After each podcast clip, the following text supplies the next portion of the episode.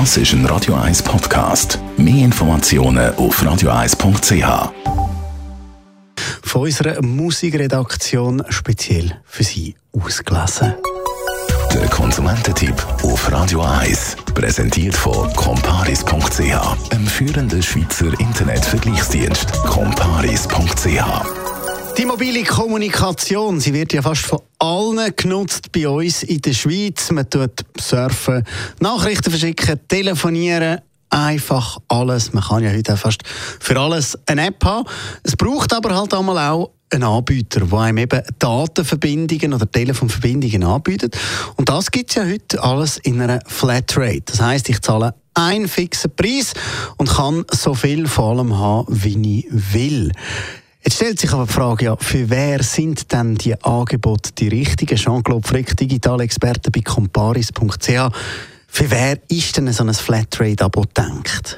Ja, die Abos die lohnen sich einerseits natürlich für Power-User, also für Leute, die wirklich extrem viel Daten transportieren, die zum Beispiel, wenn sie unterwegs sind, immer mit ihrem Laptop über das Handy surfen und die dazu auch noch ab und zu telefonieren, am liebsten möglichst viel, weil nur dann lohnt sich so eine Flatrate. Es ist aber auch so, dass sich Flatrate-Mobilfunk-Abos lohnen für Leute, die gerne so eine kleine Vollgas-Versicherung haben.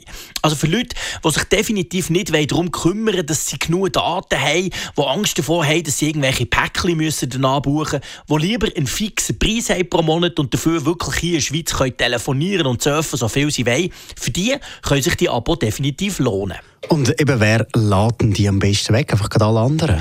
Ja, es lohnt sich für einen Normalnutzer eigentlich nicht. Der fährt eigentlich mit einem Abo für plus minus 25 Franken im Monat, wie zum Beispiel von Yalo oder von Wingo, besser.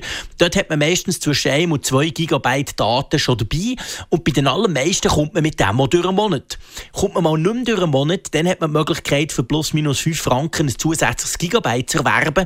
Und das ist dann alles in allem deutlich günstiger, als wenn man ein Flatrate-Abo kauft. Also selbst wenn man das inklusive Datenvolumen von diesen günstigeren Abos mal überschreitet, dann kann man so fein ein bisschen lang noch zusätzliche Päckchen dazu buchen, um überhaupt auf den Preis von so einem Flatrate-Abo zu kommen. Und wenn das ein oder zweimal im Jahr der Fall ist, dann sowieso. Also man sollte am besten sein eigenes Nutzerverhältnis möglichst gut kennen. Man sollte wissen, surft man wirklich viel, wie viel Daten verbraucht man denn, um so die Entscheidung zu treffen.